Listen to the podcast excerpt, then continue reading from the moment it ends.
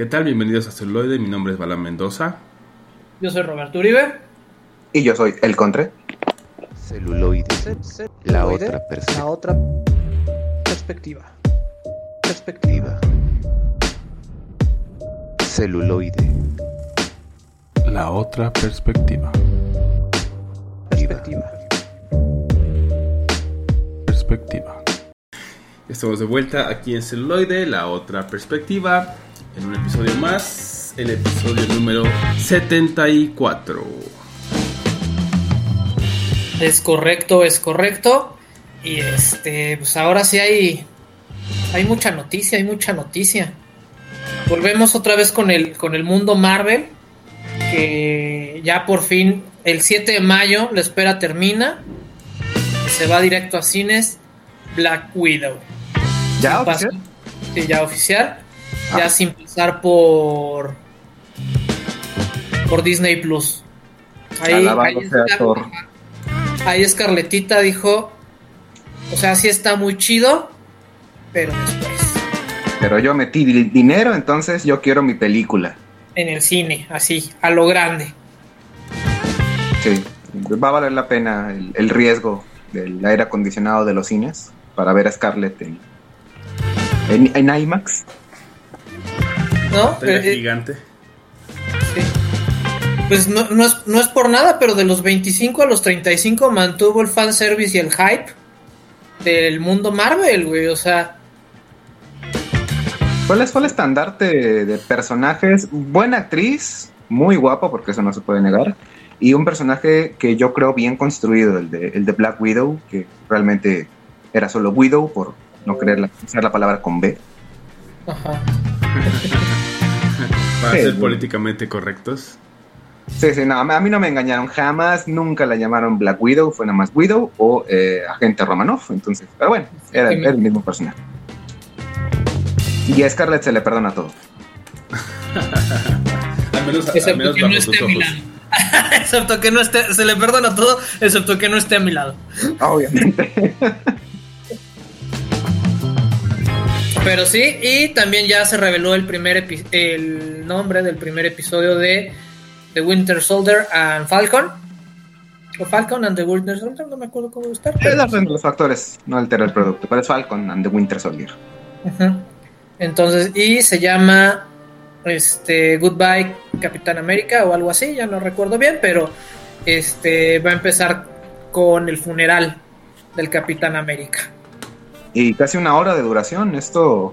Yo, yo tengo dudas de si habrá, si saldrá este Chris Evans haciendo un cameo, no creo, pero, pero sí ya cimentando de que ese Capitán América ya se nos fue. Seguimos pisando fuerte con la cuarta fase del, del MCU.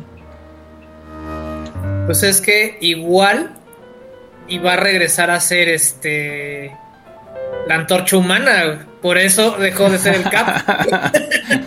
Tiene sentido, güey. Sí, sí. Y, y esta migración que hacen muchos este, actores que empezaron, en- que están en DC, se van a Marvel, los de Marvel van a DC, o sea, están... O, o tenemos un personaje muy bueno de DC hecho por Chris Evans, o Evans regresa como una antorcha humana ya, ya, ya- ya, ya cimentado, ya, ya, ya vejentado, pero con más experiencia, eh, o, o igual lo querrían irreverente y joven como, como lo vimos. No, ahí, ahí yo creo que sí se van a ir por otra persona. Pero seguramente van a hacer el chiste de, Sí, oye, claro. te metes familiar o una cosa así. Sí, Tal seguramente, vez en ¿no? otro universo. Sí, siempre aprovechan como ese tipo de cositas que ya todos sabemos y las, las meten de alguna manera para, para poder este, pues, hacer el chiste y darle como la continuidad al, a la serie, ¿no? Entonces, Sí. a, a ver qué hacen. O, Pero además o es, es parte... Michael- toman a Michael B. Jordan como antorcha humana. Ah, no creo. Pero es interesante lo del este mm, funeral del capitán, ¿no? Es parte como del cómic también y todo eso. Ajá. es como muy icónico. Y creo que están haciendo mucho eso, ¿no? Como retomando el- los temas icónicos de los cómics. Lo cual me parece bastante, bastante bueno. Que ahí que quien se supone no lo toma directamente Falcon, o bueno, ya sabemos que a nivel de cómics, este, cada quien hace lo que quiere en cierto momento, entonces todo es posible en el mundo de los cómics, pero quien, quien lo toma el, el escudo en un principio es Punisher, se transforma en el agente USA. Y que no gustó, recuerdo, e- e- esa transición a muchos fans no les gustó porque, pues sí, tiene que, tiene que enfocarse que el Capitán América es, sí, ok, los valores americanos, pero tiene que ser un héroe recto, eh, bien definido, no un antihéroe, o, o no, o no un héroe violento. Entonces ese Punisher Capitán América, según yo recuerdo, no gustó. Sí, no, no levantó tanto. Y pues bueno, además, ¿qué, qué han visto esta semana que, que puedan recomendar? En mi caso, este, aprovechando al tío Disney, estoy viendo Rebels. No había tenido oportunidad de verla en su momento, o sea, la verdad es que eh, el streaming o los, los links donde encontraba la serie no eran muy buenos. Se caían los capítulos o venían mal renderizados. Entonces, este, creo que es de lo mejor que ha hecho, digamos, la, la- cuestión animada, o sea, lo que son las últimas dos temporadas de, de Clone Wars y todo lo que va haciendo Rebels. Está fantástico, entonces si pueden, échenle un ojo. Ok, yo lo que, yo lo que vi, o más bien, porque ya está un poco quemado, es, realmente noticia vieja. Lo que vi o lo que temí que ya no iba a ver, este, con la reciente estreno también que va a haber de la secuela después de casi 20 años o más de Space Jam, está entre que cancelación y no, que está de moda tomar todo lo que existió, todos los personajes que, que tenían un cierto trasfondo y que ahorita ya no están gustando al colectivo. La, la controversia de Don Pepe Le Pew y demás personajes, de hecho, este, se ha hecho como una, una cacería de brujas, tanto de personajes eh, masculinos, femeninos, antropomórficos y que realmente pues no existen. Y Eso me llamó la atención, pero más la, pero más la atención que la gente ya da por hecho algo. eh, Warner, hasta donde yo me quedé y- e investigué, porque que ahí sí, la- honestamente sí le metí coco, no va a, a sesgar a esos personajes. Sí los va a limitar quizás por ahora. De hecho, creo que hay una escena ya filtrada, cortada de, de- de Pepe, que ya no va a aparecer en ninguna película de Space Jam. Pero sí me llama esa atención de, Pareciera que ahora necesitamos eh, buscar con quién enojarnos buscar con quién este, desquitar ciertas cosas que no nos gustan o que a cierto colectivo pues les parece eh, apropiado tomar un personaje de ficción y transmutarlo al mundo real. Eso siento yo es una exageración, pero, pero bueno, es, es como cosas que ver o que tal vez hay que empezar a extrañar porque ya no las vamos a ver. Creo que la, la, la, tolerancia, la ahorita estamos, está muy por, por debajo de los suelos. Pues sí, es, es algo interesante, siempre hemos visto eso, ¿no? Y vamos a seguirlo viendo cómo, cómo este, pues estos temas siguen causando controversia y todo esto. Yo lo que estaba viendo, estaba viendo justamente películas de los 80, 90, finales de los 80, principios de los 90 y estaba viendo la de 48 horas justamente, eh, también vi la de Coming to America, ¿no? La segunda parte. Y la verdad sí, sí, sí, sí quedó a deber. No sé si ya la hayan visto, pero creo que sí quedó a deber. Por muchos No, motivos. no, no. La, la primera fue es de mis películas favoritas, así que que me digas que, que te quedó de ver me ya ya ya me, me deja triste porque tenía ganas. No no la he visto todavía, pero Es que mira, es, es, es como el tema, justo así como mencionas que ahora todo como que nos ofende o como que no tenemos como todas estas como resistencia. Por el otro lado también se ve como fue un intento justamente de monetizar lo que hablamos la otra vez, la nostalgia. Porque de repente hay momentos muy, o sea, no sé, como muy forzados y meten así como bailes, como muy, no sé, como que fue así mu- mucho de lo mismo que hemos visto en, no sé, tal vez como en el Super Bowl, tipo de eventos así, tipo de bailes. Cuando la 1 tenía una un baile ahí como muy tribal africano, como muy, muy, muy bueno. Y que era una secuencia larga, ¿no? Obviamente ya no toleramos eso, entonces ahora todo, todo hacen ese, ese movimiento que hacen con la cámara para que sientas movimiento cuando son como momentos lentos. Eso a mí siempre me ha desagradado mucho. Pero bueno, más allá como de mi preferencia personal, creo que tiene como mucho, mucho de... Vamos a vender, vamos a poner lo que la gente me espera con un poco más de, lo que ya conocen, como el tipo de, cosas que ya conocen, el tipo de chistes. Y no me encantó, la verdad es que creo que sí quedó de ver muchísimo. Tiene algunos momentos que pues, sí, sí te, te recuerdan y dices, ese chiste está, está bueno, ¿no? Pero, pero creo que en lo general no, no, fue, no fue, un buen, una buena segunda este, película para, para esta buena película que es la 1, ¿no? La 1 la uno me encantó. eh, La, la, la- la caché muchísimos años después en tele abierta. La vi ya porque luego eh, soy fan de, de verla en idioma original con subtítulos. Es muy buena. Es mi película de Eddie Murphy favorita. Otras casi no me gustan, pero esta se me hacía muy buena en lo que te quería contar. Coherente en su universo, a pesar de que el final sí está como medio forzado para mí, para mi criterio. Medio mafufo. Pero aún así con eso, Cursi, este, se me hacía muy, muy buena película. Sí. Es un clásico y bueno, pues también es uno de los que obviamente le ayudó, ¿no? A seguir siendo el icono durante esa temporada de finales de los 80s y principios de los 90s, ¿no? Y pues bueno, basta de chorizo, vamos con la maciza. Y hoy tenemos un tema, yo creo que es un tema bastante padre, porque todos los grandes directores han tenido que empezar por algún lado y han tenido que lanzar a sus bebés este con bombo y platillo. Y es por eso que en esta ocasión vamos a hablar de óperas primas, ¿no? Hicimos una selección editorial, como ya lo saben, en las cuales seleccionamos algunas de las miles o millones de óperas primas, mejor dicho, que existen en el mundo del cine. Obviamente no están todas, están las que nosotros consideramos que vale la pena verlas desde otra perspectiva o revalorizarlas. Así que cronológicamente, ¿por dónde nos vamos, mi Balam? Pues eh, yo creo que así como lo hacemos usualmente, cronológicamente, y pues la primera que tenemos es del año de 1996, Tesis, del autor Alejandro Amenábar. Y bueno, también es, es parte de, de esta selección que hicimos, es para que vean dónde comenzaron este tipo de autores o directores que son muy, muy grandes y ya muy reconocidos al día de hoy. Y justo, justo eso, ¿no? ¿Cómo, ¿Cómo hicieron su primer obra? Vamos a ver cómo eso, que es algo muy interesante, ¿no? Entonces, Alejandro Amenábar, 1996. Tesis. Ok, eh, esta película yo la alcancé a ver ya en mi fase de preparatoria. Eh, fue una sorpresa, yo realmente no, no me la esperaba. No sé mucho del cine eh, extranjero. Eh, desde el momento en que empiezas a, em- empieza la película te cachas que es, este, es una película española.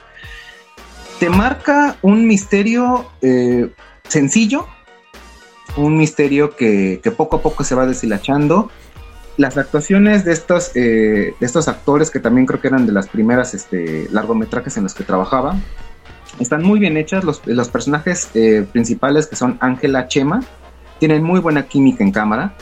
Eh, no había, había olvidado lo divertida que es, porque a pesar de que es una película con un tema serio eh, Y oscuro, sí. misterio, tiene unos chistes. Yo los, los llegué a contar, de hecho tuve que reverla como dos veces, por aparte de me gusta mucho esa película.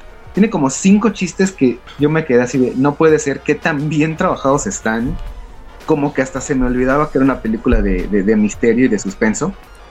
Y sobre todo que también envuelta como que hasta te, te hace investigar de, oye, ¿lo inventó el, el, el director, el, el- el que hizo el guion o no? Esta como que también eh, iniciación a lo que es los videos snuff, que están también plagados en el internet profundo, y que la verdad tiene un misterio bueno. Realmente, eh, un par de cosillas que ahí tienen que obviamente se resuelven porque sí, porque se tienen que resolver para la trama.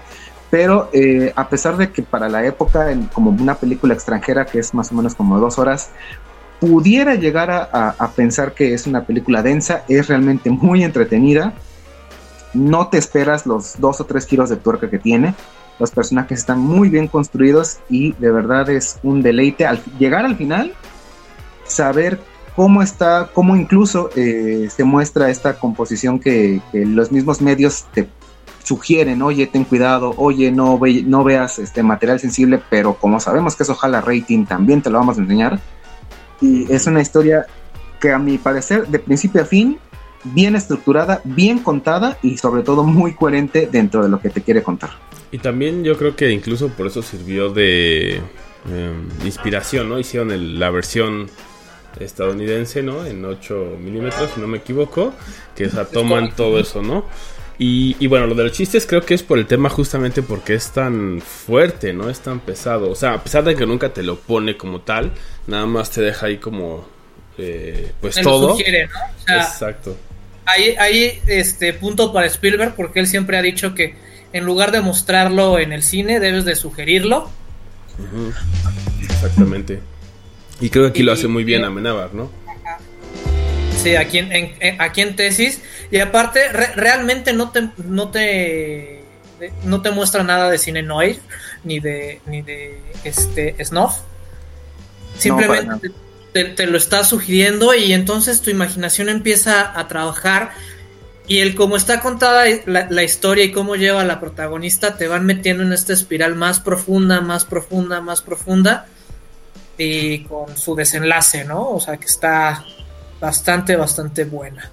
Sí, y había como leyenda, leyenda urbana de que en verdad utilizaron videos de snuff eh, reales o que lo filmaron ultra realista, eso obviamente es, es- es un mito hasta donde yo, hasta mi entender es un mito, pero que te deja como que con la chispa de, a ver, es que quiero ver, e- e- ese, ese cierre me gustó mucho, les vamos a pasar el video snuff real, corta la película y te quedas como en el, es que quiero saber, no quiero saber, y esta, retomando un poco, esta cuestión del humor, también psicológicamente hablando, muchas veces el ser humano no sabe cómo eh, reaccionar ante el estrés o la tensión. Y muchas veces, ah, incluso viendo videos que dices, no debería reírme, me río porque es una reacción natural de- de- del cuerpo. Y estos escenitas que te sacan con chistes muy cortos, sí, o sea, es un verdadero bote de risa porque tienes tensión, quieres saber qué, cómo continúa la, la trama, pero te suelta el chiste, te ríes, incluso te sigue gustando y quieres saber todavía más. Sí. Sí, pues al final también es parte, por ejemplo, de, de eso de la risa como mecanismo de defensa, pues es lo que lleva a la nueva película del Joker, ¿no? O sea, que lo llevan a, a las últimas consecuencias, ¿no? Y que quedó tan marcado como no sé cómo reaccionar, bueno, me río, ¿no? O sea, en el caso del Joker era una enfermedad, pero en el caso de todos los demás, pues es una reacción que sí, cuando algo es demasiado estresante o no lo podemos comprender, entonces la risa es como algo que sucede simplemente, ¿no? Pero bueno, creo que también ahí Amenábar lo puso también a propósito ciertos chistes que, como dice, estaban bien planeados y bien estructurados para que también sea una risa honesta, ¿sabes? No sea una risa de no sé qué hacer, me río, sino es una risa de, oye, eso sí es gracioso, te ríes, liberas esa tensión y después te vuelve a meter en el mismo gancho de, mira, sigue viendo, ¿no? Sigue viendo hacia dónde va la trama. ¿No? Y este, bueno, sabemos que, que realmente los españoles sí han entendido este, lo de la industria del cine, ¿no? O sea, han generado un- un- una, una buena industria.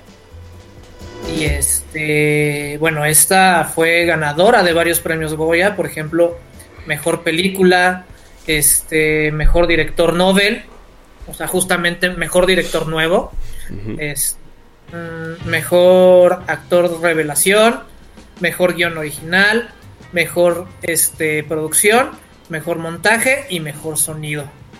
Entonces entró con todo el señor este Alejandro, pegó con bombo y platillo y después de- después que vino de él Es que es interesante porque después vino Abre los Ojos, que si se acuerdan hicimos por ahí la de... vino la comparación de Sí, que hace la adaptación. Ajá, la- el trabajo de Tom Cruise que hace, que toma la, la película, toma todo, incluso a, a Penelope Cruz de esa película. Y entonces hacen como el, este, pues como remake, mezcla, no sé cómo, cómo llamarlo, porque no es como tal. Pues sí, es como una especie de remake, supongo. de- Pero contado desde la versión igual gringa y con todo esto que... Y, y de ahí pues se brincó a, a, a Estados Unidos, ¿no? Abrió- se abrió la puerta a Hollywood porque después de Abre los Ojos vino la de Los, Los Otros, Otros. que también es una Muy buena película. joya, así, este... Y bueno, nosotros ahora los dejamos con algo de este gran filme, esta ópera prima, que es Abre, este, abre los ojos, este tesis, y regresamos con más filmes Celuloide. más inicios aquí en celuloide, la otra perspectiva.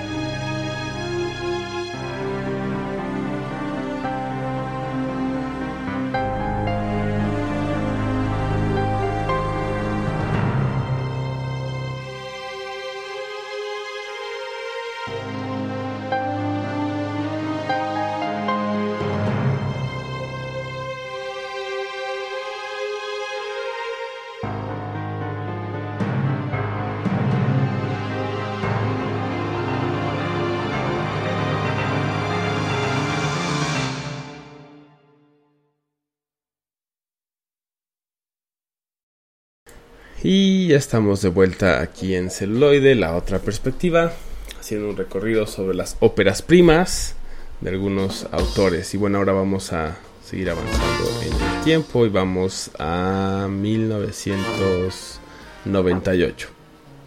Que les es un año... recordamos, bueno, les recordamos que nos pueden contactar en nuestras redes sociales, ya sea Facebook, Instagram, Twitter o en el correo contacto arroba celuloide.life para todos sus comentarios, sugerencias y reclamos.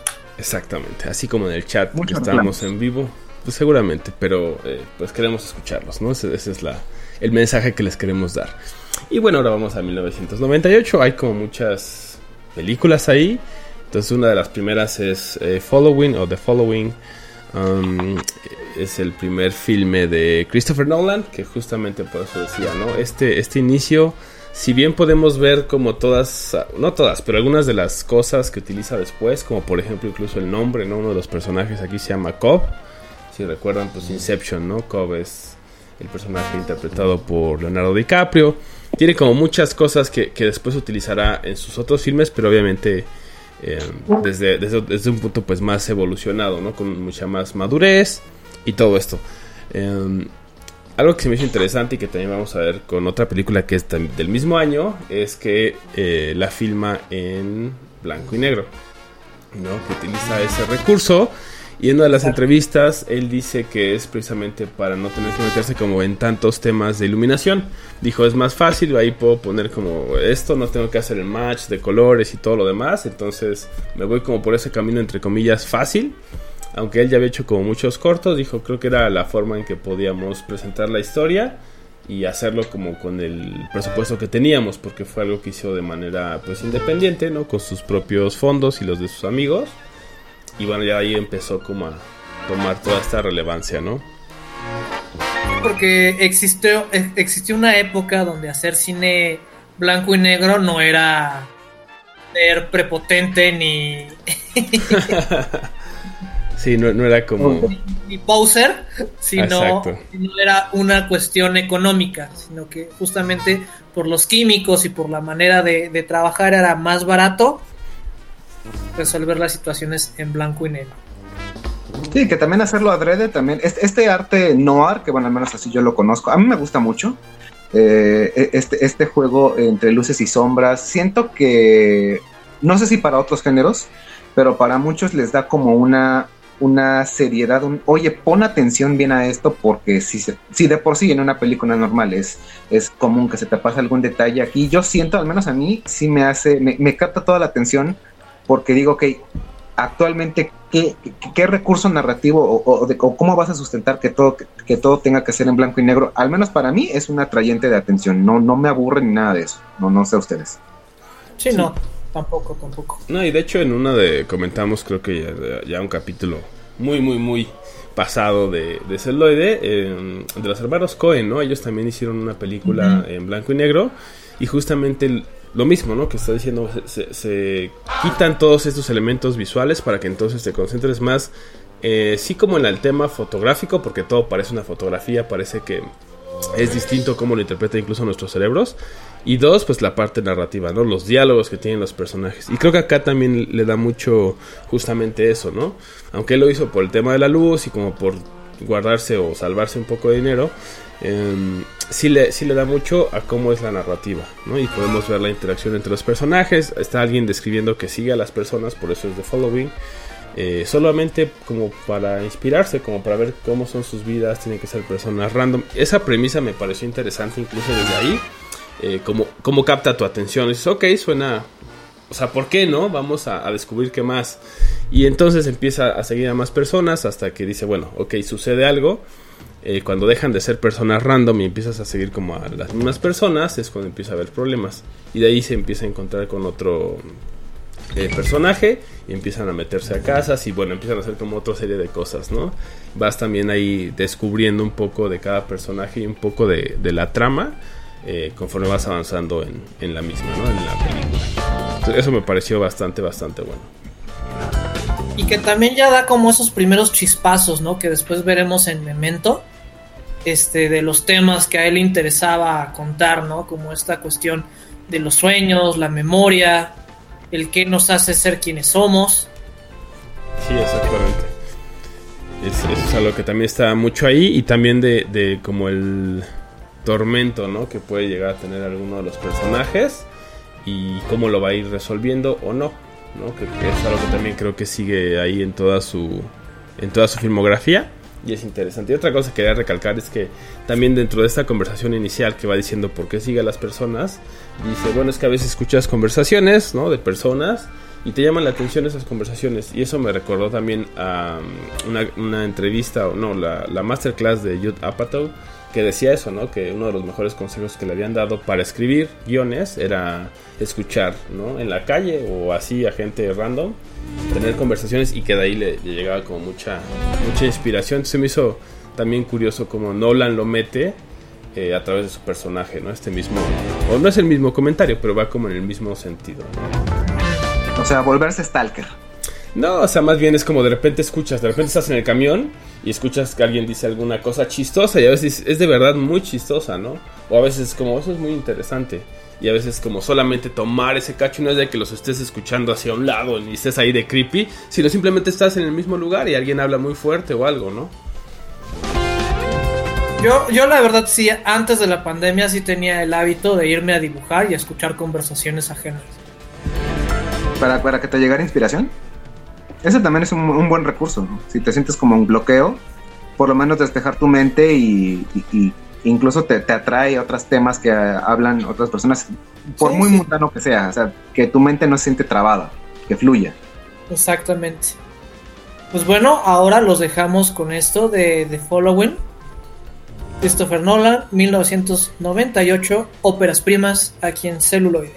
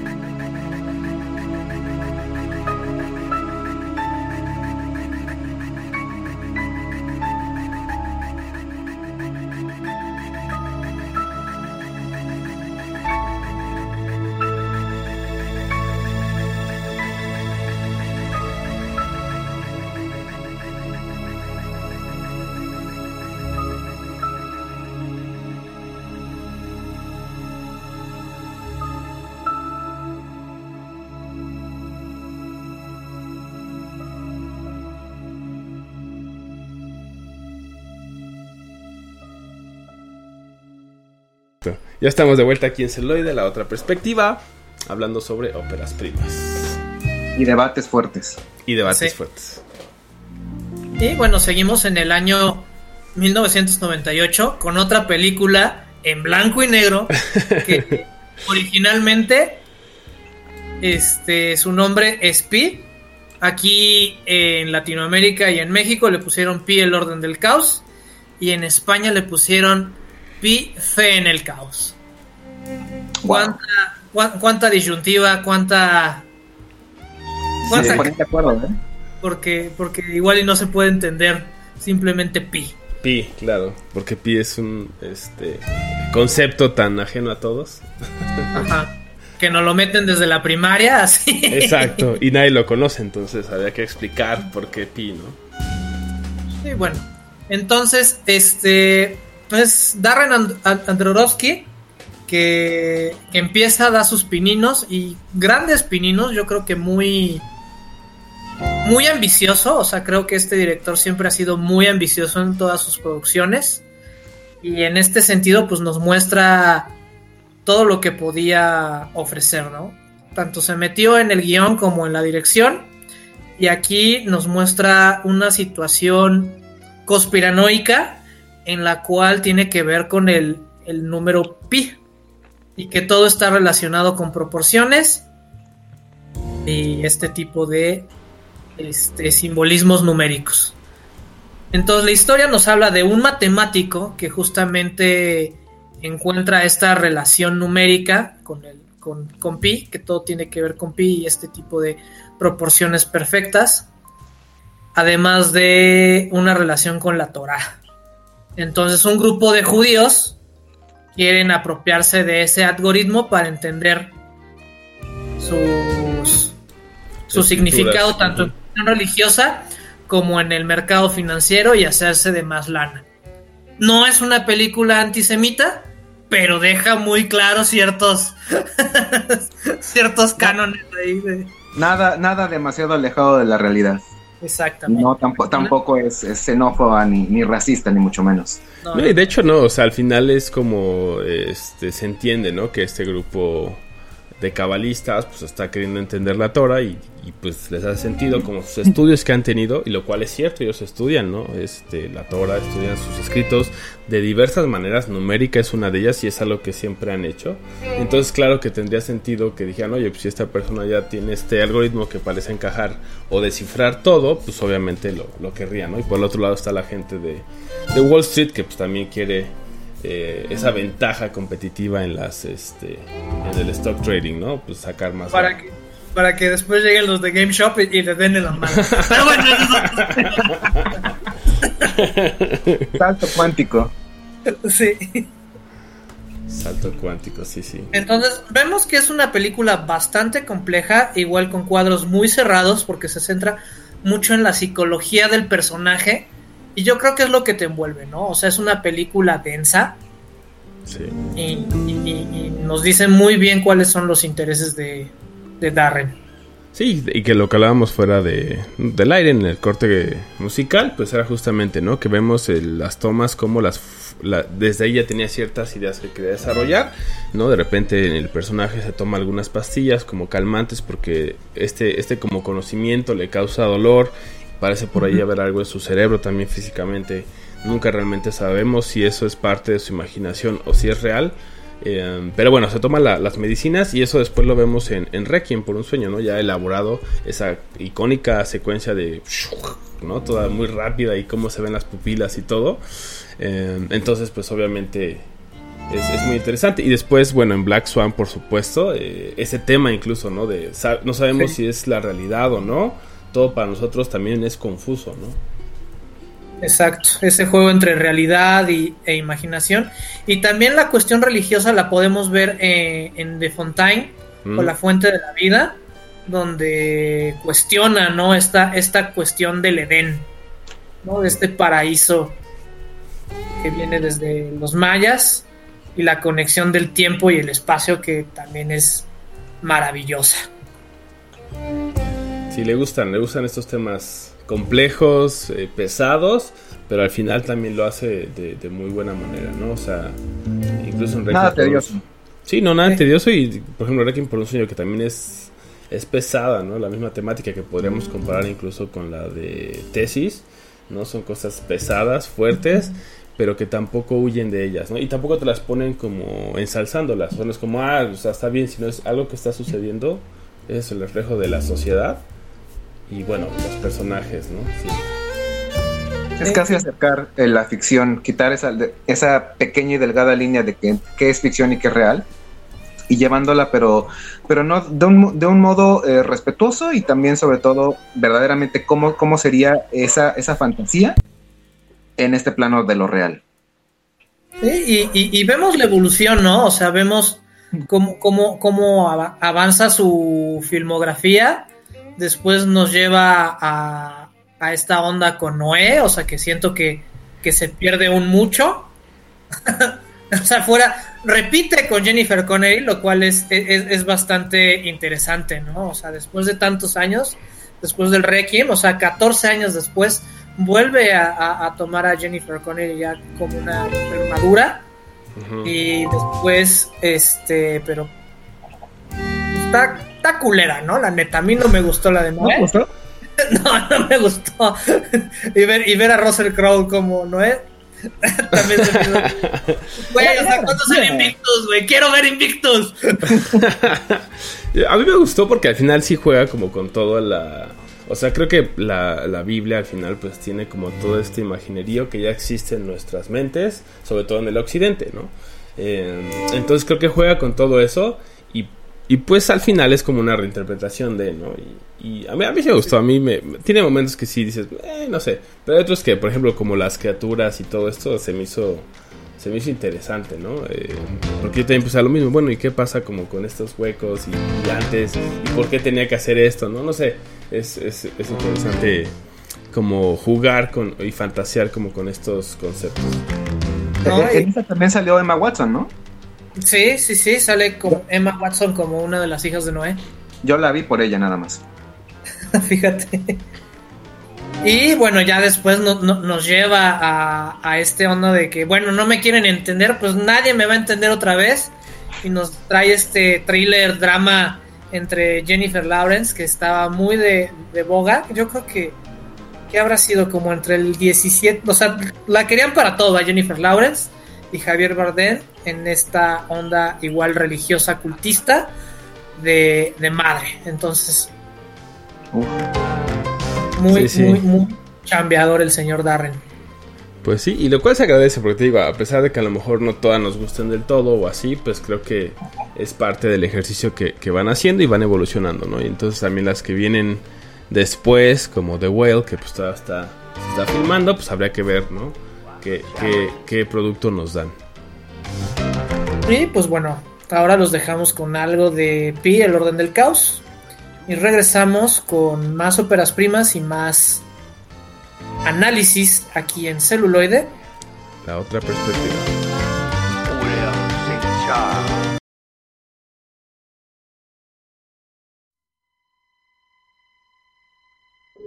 Twelve forty-five. Restate my assumptions.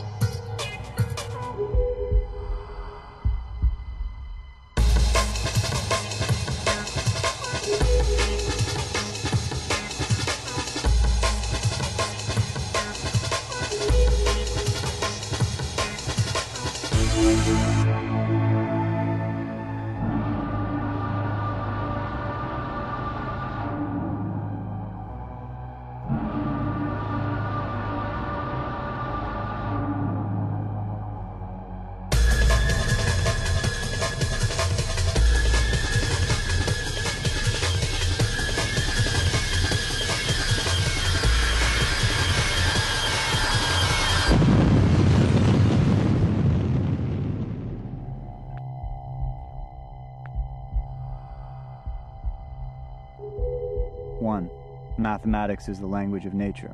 Ya estamos de vuelta aquí en Celuloide, la otra perspectiva, después de ese breve corte musical de Pi. De hecho, el soundtrack es muy bueno, también se los recomiendo. Ya para Fíjate algunas generaciones le va a parecer pues ya muy lentito y todo eso, pero bueno, imagínense, 98 es, está bastante, bastante bien. Y fíjate que es algo que también tengo que reconocer de las películas de, de Darren, la importancia de la música. O sea, la música tiene que ver un montón. O sea, creo que si de por sí visualmente es impactante, el apoyo musical que tiene lleva a sus escenas a otro nivel. Sí. Sí, no, no por nada grandes películas se hicieron todavía más grandes por un soundtrack impecable que, que calzara justamente las emociones que, que te estaban que te estaba transmitiendo una imagen, le metes sonido y se vuelve un complemento, un dúo eh, maravilloso. Para mí los soundtracks, tanto los originales como los que se eligen. Por ejemplo, eh, nada más rápidamente hablando de soundtrack, para mí de tiempos modernos, el que se eligió para la primera para la, la primera cinta de Guardianes de la Galaxia es sublime. Todo para mí calza donde debe. Pues ya lo, ya lo dijo el innombrable, ¿no? Que este, si, si logras hacerlo bien, eh, llega un momento en que escuchas la canción y te remite a la película, ¿no? O a la secuencia. Y pues obviamente con su... Ah, pues justamente, no es, no es su ópera prima, pero bueno, con su película más conocida, ¿no? Tiempos violentos. Y Missy Lou, pues es lo que logra y todo el mundo ya escucha esa canción y te remite a, a esa película. Entonces, definitivamente siempre van mano a mano. Y bueno, vamos a seguir en el año 1998, como pueden ver. Hay muchos... No queremos abandonar los 90. No queremos abandonar los 90. Uno, pero pues también es interesante que en ese año se hayan dado, por ejemplo, estos eh, autores, ¿no? Hayan hecho su primera película. Sí, exactamente. Entonces es eh, la película de Lock, Stock and Two Smoking Barrels de Guy Ritchie, ¿no? Eh, que también ya hemos hecho de él por ahí recorridos y todo, pero bueno, aquí en esta también podemos ver, uno, pues su, su, este, fascinación o, este, o afición, ¿no? A esta hierba verde y, todo lo que, y todo lo que tenga que ver con ella, ¿no? Y, Entonces- y- y del mundo de- de- del gangsta British, del British Exacto. gangsta. Exacto, ¿no? Como todo esta, este mundo criminal de, de Reino Unido, por un lado, pero también, pues, como el juego del, cannabis. Y también ahí vemos em, en esta primera ópera, eh, ópera prima, en esta primera obra, eh, la evolución, ¿no? Podemos verla justo junto con la última de The Gentleman, porque ya vemos el tema de la legalización, ¿no? Que al principio, pues, en, en 1998, pues, estaba muy lejos de ello, entonces era más bien como todo esto clandestino, como que nadie sepa, y en la de Gentleman, por ejemplo, es... eh, sí, sigue siendo clandestino, pero ya está a punto de ser legalizado. Entonces ahí ya mencionan en los diálogos, ¿no? Como cuál es el beneficio una vez que, que ya sea legal, si ya te lo compro ahorita, ¿no? Y era como, sí, pero ya tienes toda la operación. Se me hizo interesante que, que menciona como todo eso, ¿no? Va... Y, y esa evolución, ¿no? Ese- esa evolución de, de- del mismo ambiente del mercado negro, cómo, cómo se tiene que adaptar, digamos, conforme pasa el tiempo. Ujú, y cómo avanza la legislación. adaptarse, adaptarse o morir. Todo está en constante movimiento, incluso de un día para otro, ¿eh? Sí, sí, sí. Pues sí, imagínate después de tantos años. Entonces, bueno, aquí en Lockstock pues vemos a, a un grupo de personajes, ¿no? Que se reúnen, o amigos que se reúnen en un bar. Justamente por ahí sale Sting, ¿no? También en sus, en sus cameos. Y este... mm, Y bueno, tienen este, este bar y se reúnen. Están como siempre en lo mismo, ¿no? Como tratando de, de sacar dinero, ¿no? De fuentes eh, de dudosa procedencia, ya sea timando, etcétera. Y bueno, eh, uno de ellos se encuentra como una solución según él y se mete a, una, a un juego de póker, ¿no? Con uno de los mafiosos más importantes de la ciudad. Obviamente le tienen por ahí una trampa, entonces pierde y pierde pues, una cantidad importante que todos los cuatro habían reunido. Entonces después le tiene, tienen que reunir el resto del dinero porque se mete en una apuesta mucho mayor a la, que tenía, al dinero que tenía. Entonces después tienen que encontrar una forma y se dan cuenta que sus vecinos pues son eh, traficantes, ¿no? Entonces dicen, bueno, vamos a saltarlos a ellos. Entonces de ahí empieza a ver como este tipo de cosas que él mete, ¿no? Tanto cosas fortuitas que simplemente suceden en el universo que, que ya habíamos hablado y que es interesante. Tanto cosas que, bueno, hacen su plan y por un poco habilidad y un poco la suerte del destino o licencia poética, pues bueno, suceden y, logran su, su cometido, ¿no? Logran obtener el dinero, logran como salvarse. Y este. Y pues este- estos giros que también tiene de repente, ¿no? Como con ciertos personajes. Al final es, es muy buen ejercicio verla. Sobre todo si ya vieron como cualquier otro material de él. eh, y compararla, ¿no? Y van a ver como ciertas similitudes. Como lo mismo que decíamos de cada uno, ¿no? Van, van mejorando, van tomando ciertos conceptos, los exploran y los hacen más grandes, ¿no? Sí, pueden ahí incluso ir puliendo. Se puede ver eh, en algunos, eh, digamos, directores que no que hayan mejorado, sino que a lo mejor también hayan tenido otras más oportunidades de poder este, expresar su arte.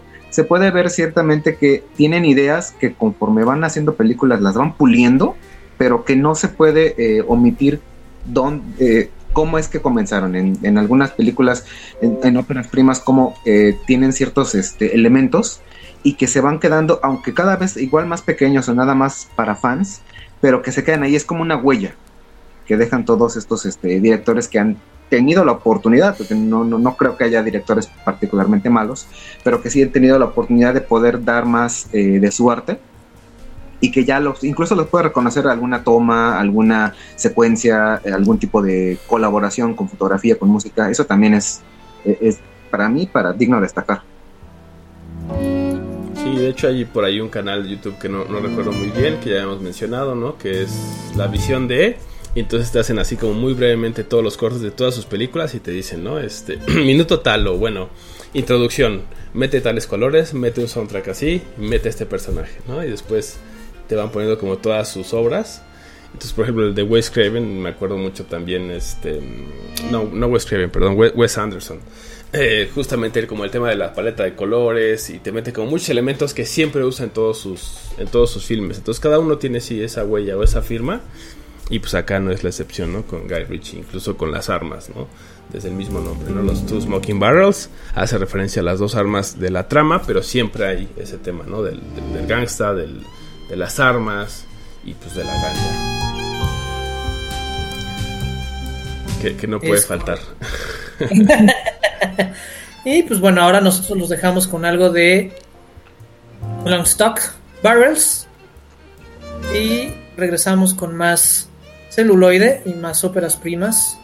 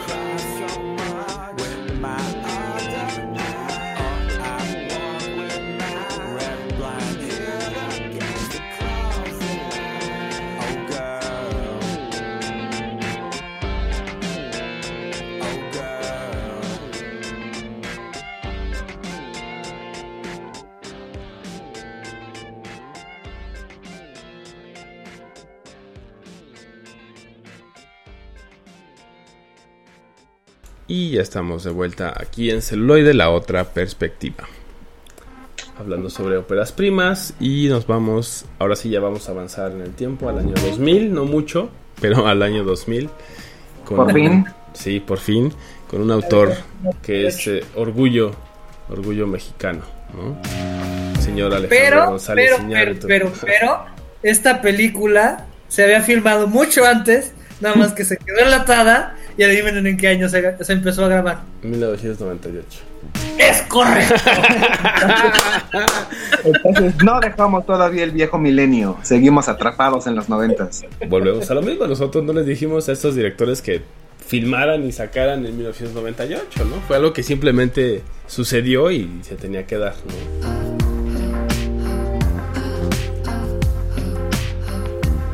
Y bueno, pues González Iñárritu, eh, su ópera prima es Amores Perros, ¿no? Que se convirtió también en un, eh, en un referente, que también podemos ver justamente un poco de su firma, de los tipos de, de tramas, los tipos de historias que le gusta contar y también tipo de tomas, ¿no? Y como algunas secuencias las vamos a ver más adelante también en su en su carrera, ¿no?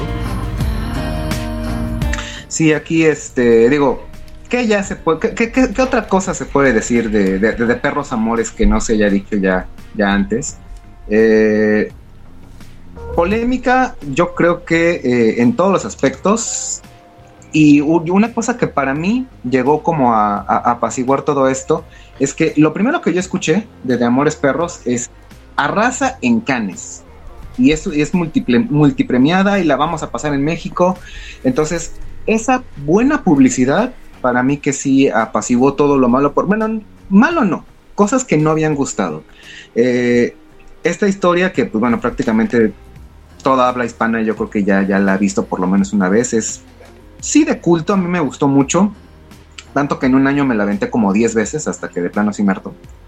Pero revisité eh, esta semana de nuevo. eh, tres historias entremezcladas por una primera toma, una secuencia, un choque que hila para bien o para mal en la vida de tres personas y que es el hilo conductor de una historia muchísimo más grande. Eh, también si por ahí para los escuchas que no son oriundos de, de México y que tienen quieren hacerse una idea de cómo es verdaderamente el país, pueden usar también esta película. Este es un México muy real, muy acorde a, a- a la época en lo que está. De No final- como el de finales de- Pugimé. Exactamente. Pero es- este- este es un México muy real. Así es, así es como se vive en México. Así es como muchas familias eh, latinas se manejan. Eh, cómo es que esta como lucha de yo quiero algo, a final de cuentas, no hay, yo siento que no hay buenos ni malos, verdaderamente. Aquí es qué es lo que yo quiero, cómo es que lo voy a conseguir y que en es, todos los impedimentos, todas las personas que estén en esta, eh, se estén en- interponiendo en esta contienda de las cosas que yo quiero, pues tienen que ser de cierta manera eliminadas. Y como eh, esta perspectiva, digamos, a mí me encanta, ya soy fiel amante de los, de los animales, me encantan todos los animales, y estos perros vendrían a ser como una pequeña eh, reflejo de, de cómo es cada persona. El, el Rottweiler de, de este Octavio, que al final de cuentas tiene que luchar porque pues no le queda de otra, pero pues no es malintencionado, así, así me parece el personaje. Eh, de Valeria con su perrito, con este Richie, que es eh, temeroso, pero pues al final de cuentas también es metido medio en un mundo que no puede eh, comprender. Y toda la manada que tiene el chivo, que es de hecho mi personaje favorito, de que también es víctima de todas las malas decisiones que, que ha tomado y que simplemente lo único que busca es un espacio en esta sociedad que pues prácticamente le entre que le dio la espalda pero a la vez de- a la vez eh, sigue siendo un mal necesario porque hace el trabajo justamente sucio que nadie más quiere hacer y que resulta de hecho mucho más vivo que, todos los demás. Es creo que, que sale entre comillas mejor parado y el único que tiene como que una pía una redención más más satisfactoria el soundtrack también, eh, tanto las canciones que se eligen ya hechas como las que hicieron, el soundtrack melódico es eh, glorioso. Creo que fue la primera película que a mí me hizo llorar, guiado por la escena que se estaba viendo como por la música. Incluso a veces ahí cuando daba un poco la, el bajón, esta canción hacía que, estas canciones hacían que me, me, me diera entre que levantón o por lo menos acordarme de, bueno, mira, no importa qué tan malo es trillado, pero no importa qué tan oscuro sea la noche, siempre eh, al amanecer es, es- más claro, siempre hay un mañana, no hay por qué eh, tomárselo todo más en serio de lo que debería y esta es pues básicamente una historia, tres historias en una, pero que nos narran eh, todo un complejo cúmulo de emociones y que yo creo que dicen todo lo que tienen que hacer de principio a fin y manejado de una manera poco desordenada, que también estaba un poco de moda, pero demasiado coherente. Y que es mucho mejor que perfume de violetas. Sí. Sí, a mí no me gustó. Y también es interesante después ver qué es lo que hizo, ¿no? Después de, de Amores Perros es 21 gramos, ¿no? es Que Amores también- Perros a la gringa. Ajá, que fue como exacto, ¿no? Ahí está mi traducción para que más o menos entiendan mi, mi lenguaje y mis historias, ¿no? Y ya de ahí entonces dicen, ok, ya tienes chance, ¿no? Ya se va Bell, luego hace Rudo y Cursi, eh, Beautiful y bueno, Birdman, ¿no? Que es con la que, digamos, se consagra porque pues sí, ya gana el, la El presea. Ajá. Y después vuelve, vuelve a pegarle con The Revenant, con, con, con Leo DiCaprio. Rompió el universo al darle un Oscar a, a DiCaprio, que bueno, también ya se lo merecía. Sí, ya. Sí, definitivamente. Yo creo que incluso fue, fue parte de, ¿no? O sea, dijeron, bueno, no se lo podemos dar a Iñárritu o no queremos dárselo a Iñárritu, entonces vamos a dárselo a, ¿no? a uno de sus actores y ya pues, sirve que, que matamos los pájaros un darle- tiro.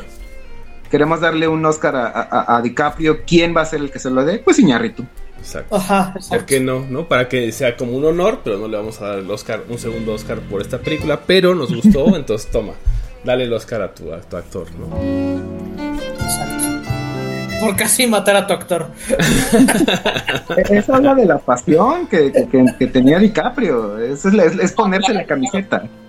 Fíjate que eh, en el caso de DiCaprio yo creo que también se ha ido ganando cada cada, cada lugar y cada peldaño con y sin Oscar. Este, Claro. Pues imagínate también sus primeras películas, ¿no? O sea, ¿cuántos años tenía? Como 11, una madre así, ¿no? Entonces también Sí, sí, no, sí, o sea, es no tiene lleva- poco. Exacto. lleva toda la vida en la industria. Y que ha sido también, ha ido refinando incluso también su estilo y ha sido mucho, muy versátil.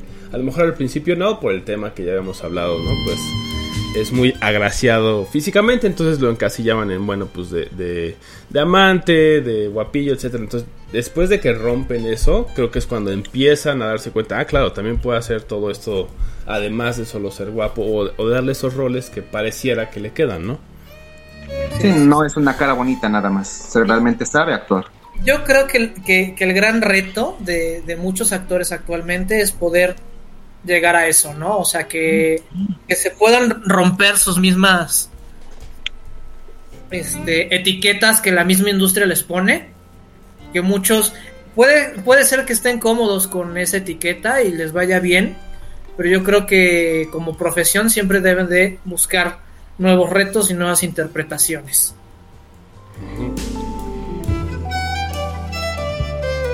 Y pues bueno, ahora vamos a hacer un corte más para regresar con otra película, otra ópera prima, aquí en celuloide, la otra perspectiva.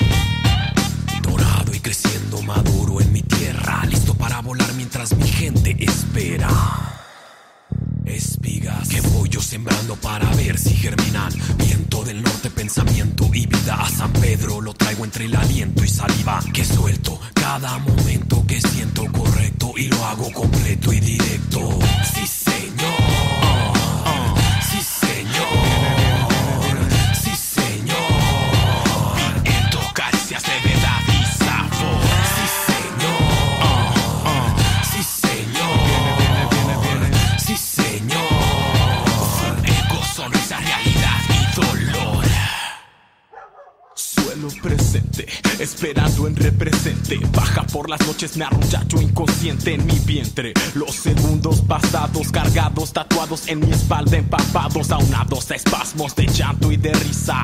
He andado sin pausa, sin prisa, así de lento el momento. Y no termina así de lento, cruzando entre las espinas. Dime qué se siente, dime qué se siente, dime qué se siente el sudor en la frente. Dime qué se siente, dime si presientes, dime qué se siente el sudor en la frente. Sí, señor.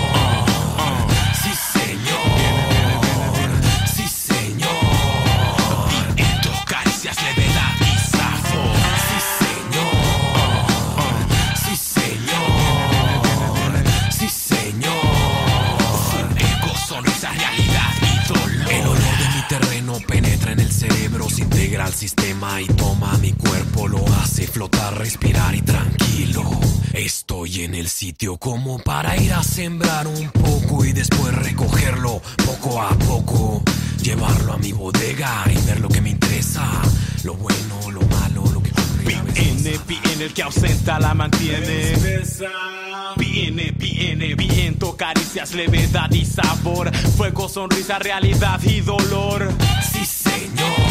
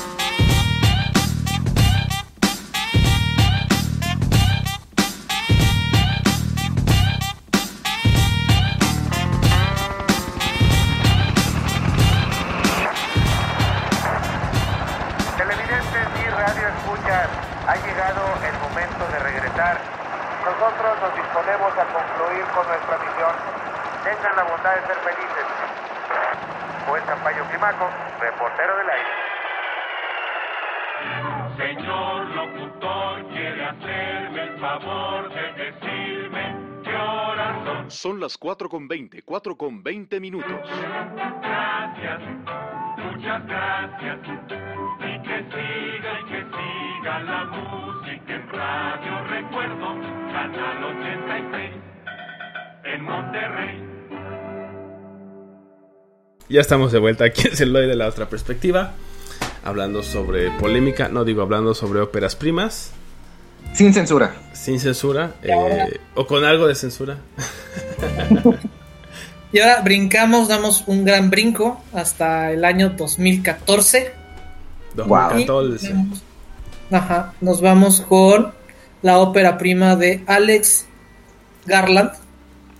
Que a él, si el nombre no, no le suena, pues ha trabajado este, desde el 2002 como guionista en 28 días después. Este, también en 28 semanas después, que es como la segunda parte. Eh, Nunca me abandones. La de Dread del 2012. Hay nada ¿En más. serio? ¿Él, él hizo el guion? Sí, ¿De Andrés va? sí, sí, sí. La de Dread, la, la, la nueva, él, él- él hizo el guion. Digo, igual no está muy orgulloso. A mí me gustó el remake de Dread. Es no, no malo. Digo, creo que, creo que hizo lo que se iba a esperar. Sí. ¿Cuál? El de Lina, el que es con Lina Herley. Ajá. Sí, a mí me gustó, está, está interesante. Y finalmente, este, después de mucho batallarle, nos muestra su ópera prima, que es Ex Máquina. Un thriller eh, psicológico y filosófico en el cual pone el conflicto y el dedo en la llaga entre la máquina y el hombre. ¿No? Prácticamente tenemos a tres personajes en, conflicto que tenemos a, este al creador, que se me olvidó ahorita el nombre del creador de la máquina, este Noé. Tenemos a Eva, que sería como su su obra maestra. Que viene a analizar la, la máquina. Sí, que mete bastantes eh, temas como de la computación y que dices como, o sea, son filosóficos y que la definen, ¿no? Mete también temas de, de Turing, ¿no? De las estas máquinas de Turing, cómo se testean. Ajá, entonces eso, eso también es interesante, ¿no? Eh, esta discusión en sí misma y creo que él hace buen, buen trabajo al presentar como todo este ambiente y todas estas preguntas, ¿no? Nathan es el que se me estaba olvidando. Está.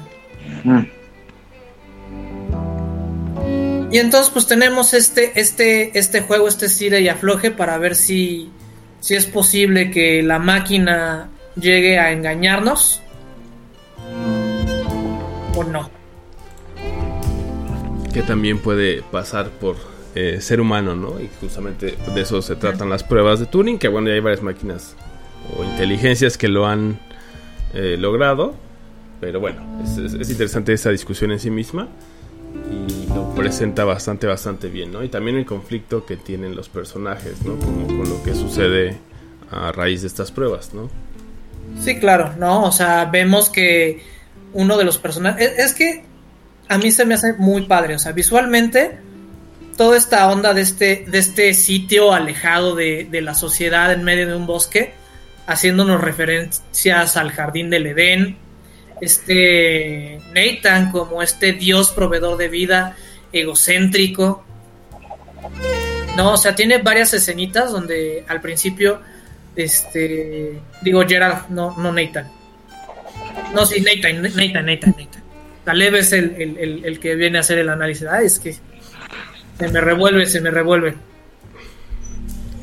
Entonces, este, que asegura que lo había visto en algún lugar, en alguna fiesta de este grupo de programadores. Él dice que no, porque él no va a fiestas poniéndose muy aparte como de la sociedad. Él está así como en su mundo. Un mundo que, que está lleno aparentemente de transparencia, ¿no? Porque lo interesante de la arquitectura en su película es que son espacios muy transparentes, pero siempre están restringidos, ¿no? O sea, siempre hay un cristal que los, que los spa- separa y aísla a un personaje del otro. Sí, como denotando también esa, esa desconexión, ¿no? O esa, ese distanciamiento.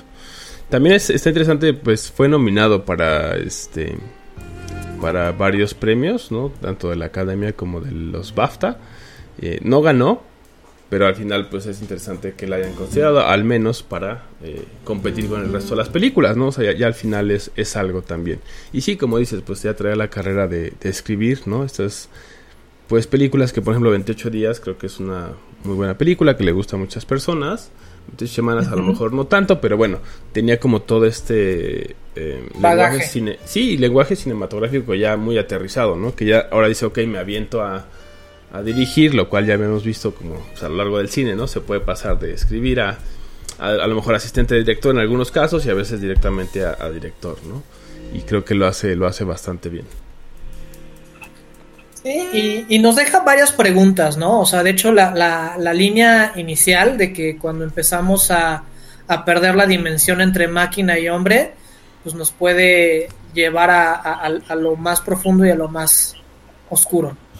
Y justamente esta película este, nos cuestiona lo de si nosotros somos tan soberbios hacia las máquinas, ellas podrían revelarse a nosotros. Entonces vemos ahí un, juego del gato y el ratón, donde justamente Eva intenta tentar a Girard para conseguir su libertad. Y de hecho es esta es Alicia, ¿no? Alicia Vikander que Sí. este después reconocerán a lo mejor en Tomb Raider, ¿no? que fue como uno de sus hits más grandes. Entonces también creo que hizo muy buen papel y también se lo reconocieron mucho, ¿no? Ella eh, le dijeron que es muy buen papel, fue muy buena interpretación, no es fácil, ¿no? Un robot que está ganando como conciencia humana, por así decirlo, o al menos aparenta ser humano, pues no, no debe ser fácil, ¿no? Sí, sobre todo la cuestión expresiva, ¿no? O sea, es así como de... ¿Cómo es una expresión de no tener expresión que sí tiene expresión? Métele, Exacto. métele más azul eléctrico, ¿no? A esa expresión. Exacto. Que nos deja con la pregunta eterna, what is a man? What is a man? What is a human? Entonces, si, si quieren conflictuarse filosóficamente y emocionalmente, Esta Y no es poder película. Ex Máquina es su película. También si quieren violar las leyes de, de Asimov, Ex Máquina es su película. y pues bueno, nosotros los dejamos con esto de Ex Máquina y regresamos con las recomendaciones aquí en el último bloque de celuloide. La otra perspectiva.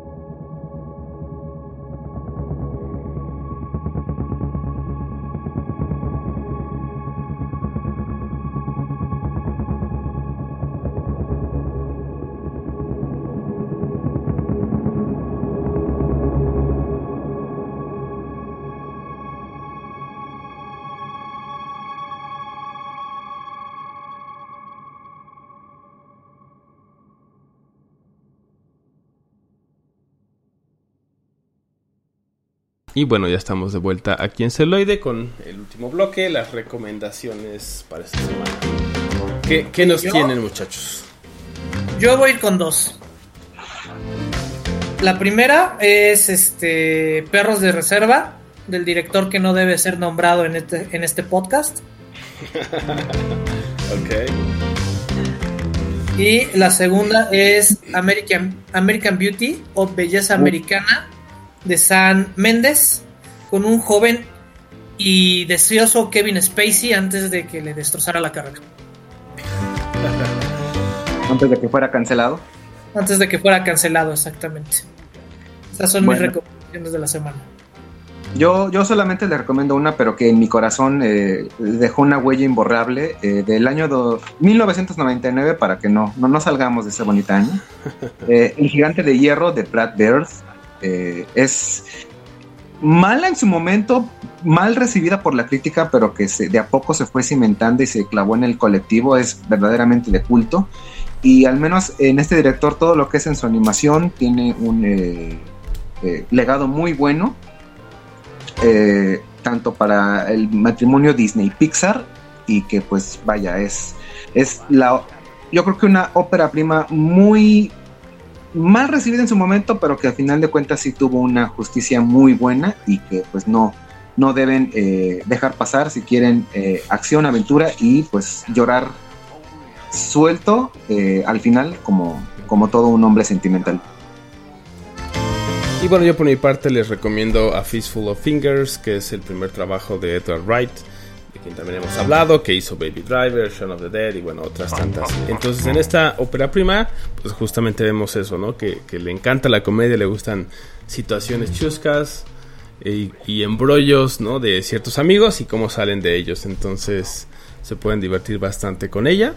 Esa es la que yo les recomiendo y es de 1995, por si decían algo de la década de los noventas. Bueno, pues esto ha sido todo por hoy. Yo soy Roberto Uribe. Yo soy Bala Mendoza. y yo soy el contra Gracias. Gracias y hasta la próxima.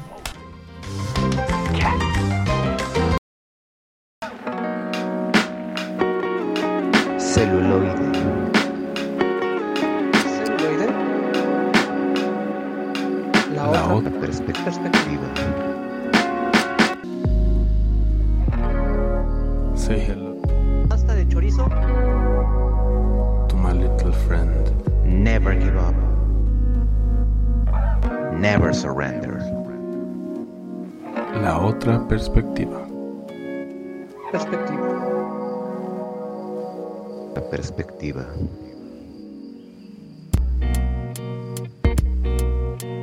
Vamos con la maciza.